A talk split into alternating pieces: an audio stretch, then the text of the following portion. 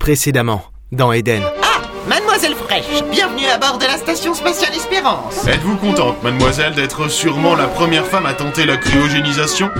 D'étudiante sans le sou, j'allais passer à représentante de l'humanité tout entière.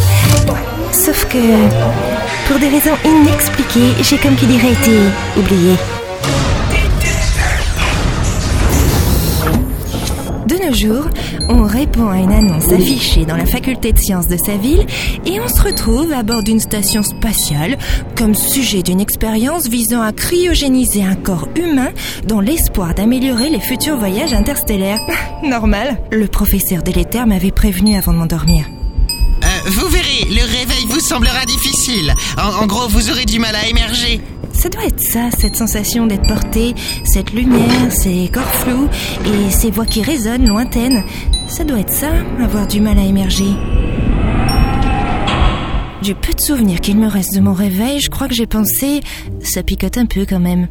La semaine venait de passer. J'avais dormi dans une capsule cryogénique et d'ici quelques heures, j'allais pouvoir revenir sur Terre pour empocher mon salaire de cobaye scientifique. À ce moment-là, il me manquait certaines informations pour voir ma vie future autrement que d'un optimisme certain. Je me suis réveillée brusquement. Une étrange sensation de chaud qui montait peu à peu dans mon corps, comme s'il reprenait peu à peu conscience de son existence. J'ai mis quelques minutes à pouvoir enfin discerner ce qui m'entourait.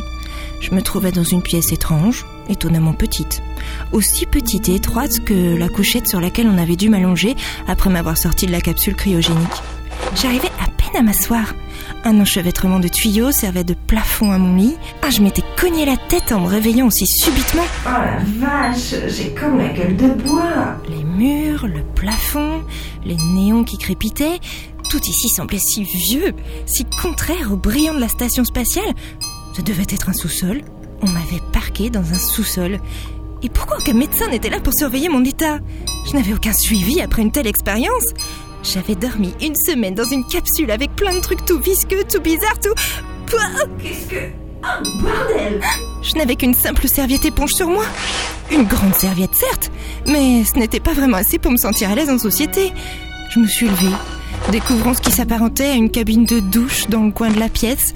Et là, non loin d'un lourd sas au métal légèrement rouillé, une sorte de bureau en fer. Ici et là pendaient des tuyaux, des câbles qui se perdaient ensuite autour du sas. Excusez-moi. Excusez-moi.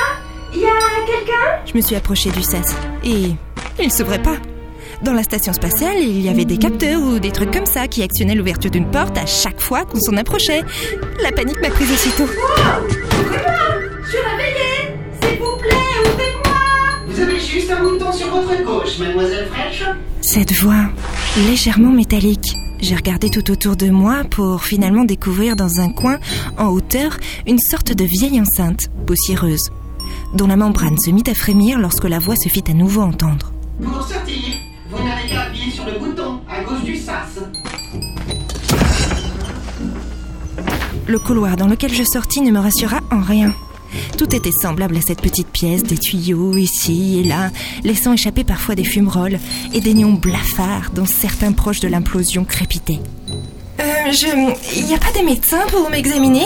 Euh, Je suis en quarantaine. Il y a un souci avec l'expérience. Oh non, aucun, bien, bien au contraire. Euh, la cryogénisation a été un succès, au-delà de toutes mes attentes. Professeur délétère Euh, oui, bien sûr, oui, c'est moi-même. Mais je vous en prie, avancez, avancez. J'ai longé le couloir, tentant d'y voir le bout, pour finalement arriver dans une salle de pilotage.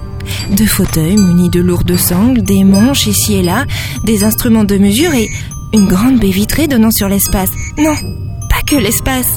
Sur la gauche, il y avait une station spatiale usée, presque un débris flottant parsemé de trous. Bienvenue à bord du Belbet System, mademoiselle Fraîche.